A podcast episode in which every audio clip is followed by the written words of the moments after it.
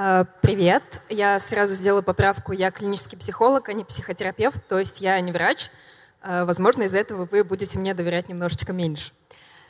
А, сегодня я бы вам хотела рассказать про то, как справиться с такой сложной штукой, как забота о своем близком, и о том, как все-таки убедить пойти его к врачу, если он вдруг сопротивляется. А, Мое выступление будет состоять из двух частей. Сначала я бы хотела бегло пробежаться по типичным ошибкам. И, в общем, чего лучше не делать, потому что это работает так себе. А, и во второй части я постараюсь подробно остановиться на том, что делать и как выгнать своего близкого человека к врачу. А, итак, типичные ошибки. Это причинение заботы, это про то, когда мы догоняем и причиняем добро. Это гиперответственность, когда мы переоцениваем свое влияние на другого человека. И непонимание стадии готовности к изменениям. Про это я сегодня буду особенно много говорить. Итак, стремление причинить заботу. Я думаю, что знакомая всем штука, когда мы очень кого-то любим, и нам кажется, что мы точно знаем, как ему лучше. А, я буду приводить примерно близко мне человеке с э, близко мне примере человека с гипертонией. Вот, но вы можете представить себе своего близкого с заболеванием, которое у него есть, или чем-то таким. И, итак, как можно причинять заботу человеку с гипертонией? Это постоянно говорить ему, слушай, ну хватит есть э, жирное, хватит есть соленое. Вот ты умрешь, и что я буду без тебя делать? То есть, в принципе, э, стремление причинять заботу, ничего плохого нет, пока оно пока оно на нормальном уровне. Как только мы начинаем а, давить, нервничать, торопиться, то все это приводит к тому, что человек начинает нервничать, и его мотивация пойти к врачу, она скорее снижается, нежели приводит к тому результату, который нужен. А, часто мы начинаем причинять заботу как раз из-за второй типичной ошибки – это гиперответственность. А, когда нам кажется, что наше влияние на жизнь другого человека громадное, и вообще кто, если не мы, то мы начинаем э, также слишком директивно убеждать его, и это приводит к, по такой сложной схеме тоже к ошибкам. Сейчас я подробно на этой схеме остановлюсь, если она не очень понятная. Э, строгие требования к себе, приводящие к гиперответственности, обычно выражаются в следующих фразах. Если я не помогу, то никто не поможет, а сам близкий почему-то не справится, как мы считаем. Или считаем себя виноватыми. Я виноват в том, что не убедил его вовремя пойти к врачу, поэтому он сейчас находится в таком состоянии, и мне нужно приложить максимально много усилий. И я должен о нем заботиться, и вообще не могу радоваться жизни или там уделять внимание чему-либо, пока мой близкий болеет. Все это и приводит к тому, что мы начинаем чрезмерно давить, торопить, убеждать выталкивать его, обратиться за помощью, и это приводит к ненужному эффекту. Человек начинает сопротивляться, а еще часто испытывать чувство вины, потому что как бы он не понимал, что ну, врачи это хорошо, а на каком-то этапе он действительно пока что не готов. И он может чувствовать себя виноватым, потому что видит наши усилия, но сделать с этим ничего не может. Это все стопорит процесс и приводит у нас к чувству беспомощности, и мы начинаем злиться на человека, потому что нам кажется, слушай, ну какого черта? Ну мы так стараемся, ну ты можешь, блин, просто взять и записаться, ну серьезно, позвони и запишись врачу. И самое худшее, что может произойти, это когда этот цикл подкрепится, когда это раздражение и беспомощность вызовет у нас идею о том, что, ага, я недостаточно хорошо постарался, значит, нужно давить еще сильнее, и вот здесь вот мы много-много раз проходим по этому циклу, э, вызывая разве что накал взаимоотношений, нежели реальное, реальное причинение помощи. Э, вообще э, все это происходит из-за того, что мы испытываем некоторое нетерпение к тому, что ну, вообще затянулось уже это мероприятие. И это тоже возникает из такой штуки, как непонимание стадии готовности изменениям. А, когда нам кажется, что болеющий человек должен вообще-то понимать, что врач хорошо, болезнь плохо, запишись к врачу. А, однако с мотивацией все немножечко сложнее, потому что, во-первых, эта штука не постоянная, а во-вторых, зависит от многих-многих факторов и очень сильно зависит от стадии, от этапа готовности к изменениям. Про этапы готовности к изменениям еще в 80-х годах в своей транстеоретической модели э, написали вот эти великолепные ученые с абсолютно невыговариваемыми фамилиями. Э, вот, вот тут есть ссылочка на исследование. Э, и они предположили, точнее, они заметили, работая с химическими зависимостями и с профилактикой рака, что люди проходят по одним и тем же этапам в принятии решения отказаться от эм, какого-то вредного вещества или от вредного образа жизни. И, в общем, они много про эти стадии писали. Вот. А последняя ссылка — это метаанализ, как раз вот эти все обобщенные исследования, которые, в общем, тоже показывают про то, как стадия готовности изменений очень сильно связана с эффективностью психотерапии и вообще вовлеченностью в лечение. Пока что звучит, возможно, довольно непонятно. Это нормально, потому что я сейчас буду много про это говорить.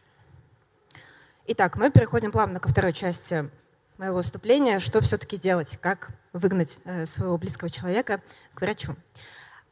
Итак, для начала нам важно определить, на какой стадии изменений э, находится наш близкий человек, чтобы понять, чего там с ним можно было сделать. Вот, собственно, все этапы изменений мотивации, которые существуют. Это предобдумывание, обдумывание, подготовка, действие, поддержание. И еще очень важный э, шестой этап – это предупреждение рецидива или возвращение нерабочего поведения. В нашем случае нерабочее поведение – это не поход к врачу или отказ от приема лекарств или не следование врачебным рекомендациям. Э, и сейчас поэтапно я по каждой стадии пройдусь. Э, итак, стадия предобдумывания или стадия преднамерения, как ее еще называют. Э, итак, мой пример – пациент с гипертонией – Э, на этой стадии еще совсем не понимает, что у него есть заболевание, или даже не до конца понимает, что то, что он испытывает, это вообще-то симптом. Э, наверное, это можно назвать отрицанием. Ну, в общем, э, у него еще не возникает мысли о том, чтобы записаться к врачу, потому что проблемы как таковой не существует для него.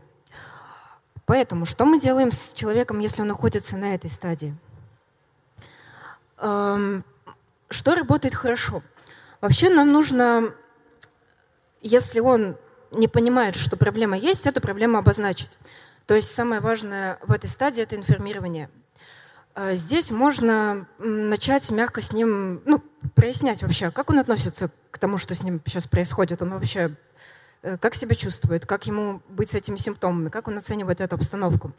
А можно аккуратно проспрашивать его, возможно, предложить почитать статьи, тем более теперь вы знаете, какие статьи можно читать.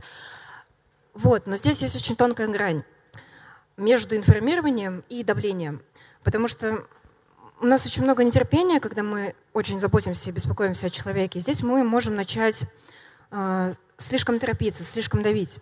И вот это начинает работать не очень хорошо по причинам, которые я уже озвучила. Да, то есть чего не нужно делать? Не нужно запугивать, потому что э, если вы видели пачки э, сигарет, то вы знаете, что эти страшные картинки, они вообще-то ну, мало кажется способствуют тому, чтобы вы выбросили эту пачку, просто будете курить с вкусом вины чуть-чуть. Э, и также вызывать у человека чувство вины тоже не нужно. Да, там типа, ну, видишь же, как я за тебя волнуюсь, пожалуйста, давай сделай что-нибудь или ставим тут ультиматум. Вот это работает не очень хорошо. Так. Про то, как это делать, про то, как информировать, но не давить. Э, очень хорошая ссылка на статью э, про уличную эпистемологию и про мотивационное интервьюирование. Э, в общем-то, оба этих метода помогут вам освоить навык сократовского или сократического диалога, такое guided discovery, когда вы проясняете, но не давите. Это, пожалуй, самый важный принцип в этом. А, следующая стадия – это стадия обдумывания. Итак, если все прошло хорошо, с нами или без нас, а, у человека уже возникает эм, некоторое осознание симптомов или проблемы, и необходимость пойти к врачу уже не кажется такой глупой, или хотя бы она зародилась в его голове. Но а, в этот момент, так как большая часть проблем для него была где-то за пределами полей зрения, сейчас они попали, и в них, и это может вызвать очень сильную тревогу и волнение. Поэтому э, важно, учитывая это состояние, делать следующие шаги. Э, важно поддерживать мотивацию э, человека, э, но при этом то есть оценивать как раз все аргументы за и против принятия решения пойти к врачу или начать лечение, но при этом большой упор делать за аргументы против того, чтобы пойти к врачу, потому что это то, что его останавливает от принятия решения. И вообще, по-хорошему, наверное, ну, довольно много объективных причин иногда у нас есть, чтобы не идти к врачу. Например, как бы не было грустно, но наверняка каждый из нас э, сталкивался иногда с неквалифицированной помощью. Или это просто был болезненный, физически болезненный опыт, и поэтому нам сложно решиться на это еще разок. Ну или там банальные штуки, там не отпроситься с работы, или просто иногда это дорого. То есть очень важно понять, почему именно человек не идет сейчас к врачу, и не переубеждать его при этом, не оспаривать, не говорить, что эти штуки глупые или ты придумываешь, это так, не так сложно. Наверное, если бы это не было не так сложно для него, он бы давно уже это сделал, потому что ну, болеть это неприятно. Здесь можно помочь взглянуть на ситуацию под разными углами, дискутировать, поддерживать, не давить и не запугивать. То есть все те же самые принципы этом не фокусируйте на этом внимание, ссылки будут еще в конце. А, эти ссылки исследования, которые показывают, как навык сострадания и самосострадания повышает приверженность лечению. Потому что часто есть идея о том, что критика и самокритика нас побуждает к тому, чтобы на что-то решиться и сделать что-то важное в своей жизни, в том числе такие мелочи. Но на самом деле без э, сострадания, сопереживания к близкому работает все гораздо хуже. В процессе стадии обдумывания возникает так называемая амбивалентность, когда человек, э, ну, вечно такие качели. Он уже э, все еще сильные причины не идти к врачу, но уже зарождаются сомнения. И вот эти сомнения, они довольно мучительны. Именно поэтому нам здесь важно проявить терпение, не торопить, и пусть он немножечко в этом поварится. Все, что мы можем делать, это поддерживать. Следующая стадия – это стадия подготовки – Ее, кстати, выделили позднее, потому что она такая не самая очевидная. Это вот когда человек уже еще не принял решение, еще ничего делать не начал, но сомнений в пользу, точнее, идеи в пользу того, чтобы это сделать, уже гораздо больше. А, здесь он может делать маленькие, как нам кажется, шаги. Например, он опять начнет э, гуглить про свое состояние или, возможно, начнет спрашивать какие-то отзывы про врачей, про больницы. Нам это все может казаться очень малюсенькими действиями, но для человека, который до этого вообще никак не задумывался о состоянии, это на самом деле грандиозный шаг. Поэтому что мы делаем? Мы, во-первых, не сомневаемся и не обесцениваем в том, что это для него большой шаг, потому что молодец, спасибо, что так. А, и мы их пытаемся всячески поощрить. Ну, типа, просто похвалить или расспрашивать его, что он там поискал, нагуглил, расспрашивал. А еще важно помочь прогнозировать все препятствия. Ну, то есть, а как ты отпросишься с работы, а в какой день ты это сделаешь, а как ты доедешь. Ну, в общем, все эти маленькие штуки, которые человека в сильном беспокойстве могут очень сильно затормозить, если они возникнут. И, соответственно, помогаем ему придумать способы, что с этим сделать э, как с этими препятствиями справиться. Типа, давай я тебе, не знаю, одолжу денег, если могу одолжить, или давай я съезжу с тобой, или давай вместе клиники поищем какие-то. Ну, в общем, какие-то такие простые шаги. А, Еще очень важно помочь конкретизировать цели, потому что если человек очень долго откладывал, возможно, у него возникли высокие ожидания относительно того, что вот я сейчас пойду к врачу, и моя гипертония с моментом вылечится. Врач мне сразу даст список рекомендаций, э, распишет план питания, физических упражнений, я уйду и за неделю стану великим здоровым человеком. Вот тут важно прояснить его ожидания и помочь конкретизировать маленькие шаги. Типа, смотри, а, записался к врачу, умница, все, давай от этого пока ничего не ждать. Потом еще будет сдача анализов, еще сдача анализов, еще один поход к врачу, еще, возможно, долгий этап восстановления. То есть, чтобы все это не напугало его, но при этом не выпадало из памяти. А, не нужно торопить, даже если вы уже чувствуете, что вот мотивация гораздо сильнее стала не нужно обесценивать, как я сказала, и нужно предлагать варианты свои, но не навязывать. Потому что нужно позволить человеку самому принять решение, что бы вы ни делали, он в любом случае сделает это сам. Мы можем только подтолкнуть. А, итогом стадии подготовки становится принятое решение. Но не нужно ждать, что это будет твердое решение. Типа с утра он подойдет к вам и скажет, что слушай, спасибо тебе большое за помощь, ты был прав, я сейчас записался к врачу, и это самое правильное решение в моей жизни. Скорее всего, оно все еще будет наполнено сомнениями, все еще будет наполнено беспокойством и вот этими качелями, но если у него хотя бы возникла идея, что, кажется, записаться к врачу – это то, что мне нужно, это успех. Следующая стадия – это, собственно, стадия действий, стадия непосредственного изменения. А, то есть человек записывается к врачу, идет к нему. Все, что еще можно сделать? А, что здесь мы можем сделать? А, во-первых, мы его очень много хвалим. Наконец-то он это сделал, и это важно. Здесь не нужно «я же говорить», да, «я же говорил, что у тебя будет лучше», «я же прав, пожалуйста, слушай меня чаще». Не надо, потешите свою ЧСВ чуть-чуть попозже. А, или сделайте это просто в уме, что я молодец, а ему говорить не нужно. Здесь мы помогаем проверять ему достижение промежуточных целей, потому что на каком-то этапе ему все еще может показаться, что это сложновато, что вот он дошел до врача и ничего не изменилось. Здесь мы ему напоминаем, что помнишь, мы с тобой проясняли, так и будет.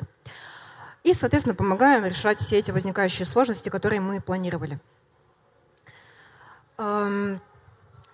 Да, э, несмотря на то, что решение уже принято, оно может, оно, э, это, не, наверное, уже не просто к походу к врачу, а к какому-то более длительному лечению или к каким-то длительным изменениям, э, так как человеку приходится менять довольно много, пусть малюсеньких, но застоявшихся привычек в своей жизни, это делается довольно сложно. И у него всегда будет желание откатиться назад, не пойти, слиться. За это ругать не нужно. Просто важно еще раз с ним поэтапно пройти, прояснить, а зачем тебе это нужно. То есть укрепить немного его мотивацию. Потому что если вы будете его ругать, это может помочь, но чаще не работает, либо на какой-то очень короткий промежуток времени, а потом вызывает ухудшение. И еще одна очень важная стадия – это стадия поддержания результата. Это, наверное, тоже про как работу с хроническими заболеваниями, либо просто про внедрение какой-то полезной, как это называется, здоровой привычки, которую нужно поддерживать довольно длительное время. А, укрепление достигнутых результатов. Что мы здесь можем сделать? Э, в общем-то, тоже поощрять, хвалить, поддерживать. А, в случае, когда он захочет эм, все бросить, откатиться, или, например, возникнет второй пример, когда ему нужно будет записаться к врачу, а он опять будет, в общем, опять возникнет эта сложность, здесь очень важно его за это не ругать, потому что, скорее всего, он сам себя сто раз уже в голове поругал, и почему-то это не помогло. Вот, так что здесь мы просто еще раз делаем всю ту же самую работу, укрепляем мотивацию, поддерживаем, напоминаем, зачем ему это вообще все было нужно. А, очень важная штука про то, что движение происходит по спирали. То есть эти стадии, они много-много-много-много раз проходят с каждым малюсеньким решением. Вот. Ну и понятно, что может быть откат на предыдущей стадии, то есть оно не обязательно так ровненько последовательно идет. Вот. Это нам важно учитывать, чтобы не испытывать вот эту беспомощность и раздражение на близкого. Если кратко, то процесс принятия решения не быстрый, наберитесь терпения, очень-очень-очень много терпения. Попробуйте не давить, а выслушивать все сомнения ну, не знаю, попробовать занять его позицию или попробовать понять, почему для него это аргументы весомые. Э, не нагнетайте, поддерживайте, хвалите. И, повторюсь, позвольте ему самому принять решение, потому что вы хоть и влияете, но не так сильно, как вам кажется, как нам всем кажется. И второй очень важный шаг – это причинить немножечко заботы себе. Э, это важно, потому что когда мы заботимся о другом человеке, то весь фокус внимания уходит на него, и про себя мы совсем забываем. И про себя не забывать вообще хорошая идея, но еще и если мы забываем про заботу о себе, то у нас не остается сил, чтобы заботиться о другом человеке. Возможно, это вас э, мотивирует к тому, чтобы чуть-чуть позаботиться о себе. Как это сделать? Э, вот здесь как раз нужно здраво оценить степень своего влияния, потому что на состояние человека, на его приверженность лечению зависит, э, влияет очень-очень много факторов. И поддержка близкого человека – это действительно один из влияющих факторов, но мы в такие моменты, когда что-то не получается, забываем, что есть и остальные факторы вообще-то. И я могу бесконечно много говорить про этот пирог ответственности, который мы хотим полностью съесть и обвинить себя во всех бедах своих и близкого, но лучше так не делать. Вот. И, собственно, это про все остальные факторы приверженности лечению, помимо нашего влияния на другого человека, которое не, довольно небольшое. И как еще можно заботиться о себе? Это, во-первых, напомнить все то, что я вам сказала, что этот процесс может быть очень долгим, каким бы простым решение вам не казалось, простым решение записаться к врачу. Поэтому постарайтесь не выдохнуться в самом начале, потому что как бы вы не торопили человека, то это может быть бесполезно. Это, знаете, как э, волны, как если стоять на берегу, смотреть на волны, которые одна за одной, и вместе с волной так давай, давай, давай, быстрее. И тут она настигает, и вам кажется, что вы влияете на море, вы Посейдон. Но волны будут двигаться независимо от того, хотите вы или нет, вот так же и с близким. Вы там, может, подуете немножечко, но э, сильно много не привнесете. А, меньше критиковать себя, как минимум, потому что это не ругает, как максимум, потому что не за что, скорее всего, вы очень стараетесь. А, и случаи, когда не получается, или когда вы действительно косячите, когда вы там, ну, не знаю, ругаетесь, обвиняете, давите, в общем, заметили все типичные ошибки на себе, напомните себе, что вы живой человек, и что если специалисты с этим не всегда справляются, то вы тем более, ну, в смысле, это нормально. Лучше подумайте, как решить проблему вместо самокритики. И если вы вдруг э, так сосредоточились на том, чтобы помочь близкому, и сами не уследили за своим здоровьем, и вам давно пора записаться к врачу, то сделайте это и запишитесь. Что еще можно почитать? Вот тут есть код, э, где все то же самое, вот, или можно сфотографировать. Это пару книжек еще, пару статей к видео — и про самосострадание, про мотивацию, про то, как э, разговаривать вообще с человеком, который не готов с вами разговаривать. И, пожалуй, все. Спасибо.